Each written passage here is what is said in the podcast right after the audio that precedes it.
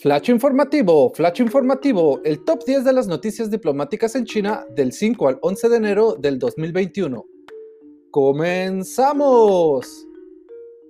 Noticia número 10. Todos los ojos puestos en Macron mientras Merkel se prepara para entregar las riendas de Europa. Francia asumirá la presidencia del Consejo de la Unión Europea justo cuando se espera que entre en vigor un nuevo pacto de inversión con Pekín. El presidente francés es partidario del compromiso con China, pero dice que Occidente no debe ser ingenuo. Noticia número 9. El presidente Xi Jinping ordena al ejército de China que esté listo para la guerra en cualquier momento. China inicia su programa de reclutamiento y entrenamiento para el 2021. El presidente dice que las fricciones de primera línea deben usarse para pulir las capacidades de las tropas y los ejercicios del entrenamiento deben incorporar tecnología. Noticia número 8. El coronavirus surgió en muchos lugares del mundo, dice el ministro de Relaciones Exteriores de China.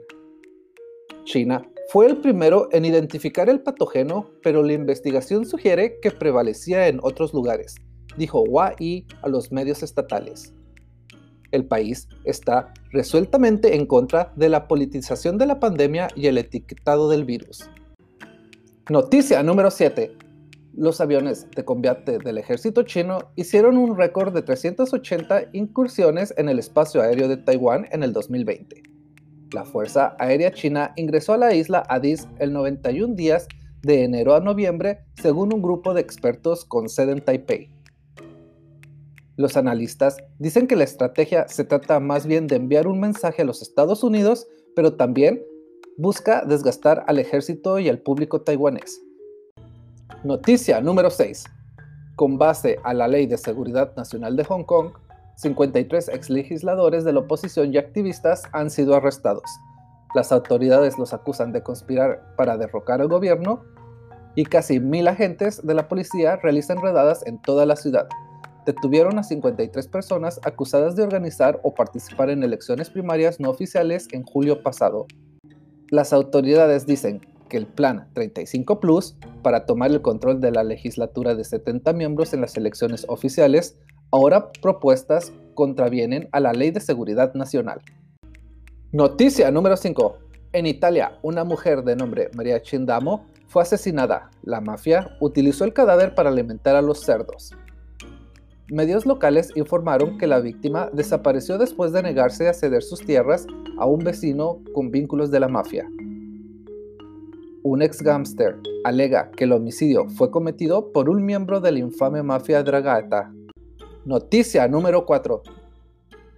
Xiyaoyuan, capital de Hebei, entra en bloqueo después de contabilizar 63 casos de coronavirus, la cifra diaria más alta durante meses en China continental. Estas son las primeras infecciones de transmisión local en la provincia del norte desde junio, y las autoridades sanitarias esperan que aumente el número de casos. Noticia número 3. Taiwán presenta un nuevo pasaporte diseñado para poner fin a la confusión con China continental.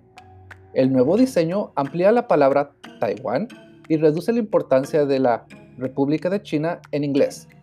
Taipei dice que los ciudadanos no serán identificados por error como continentales pero Pekín dice que es un movimiento insignificante y que la isla sigue siendo parte de China.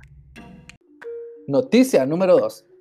China se burla de la doble moral de Estados Unidos por el caos del Capitolio en contraste con las declaraciones de Estados Unidos respecto a la toma del Parlamento en Hong Kong del año pasado.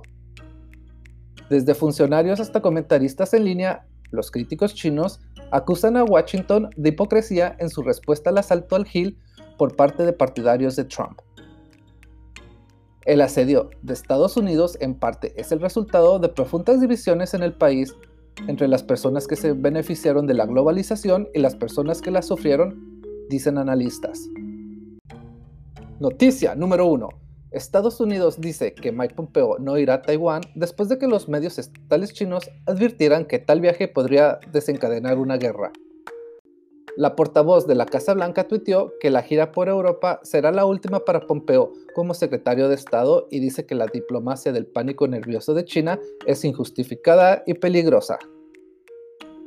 un comentarista del Global Times dijo que la respuesta de Beijing sería abrumadora si Pompeo visitara la isla después de levantar las restricciones a los contactos oficiales. El top 10 de las noticias diplomáticas chinas fueron llevadas a usted por cortesía de Visa Cero.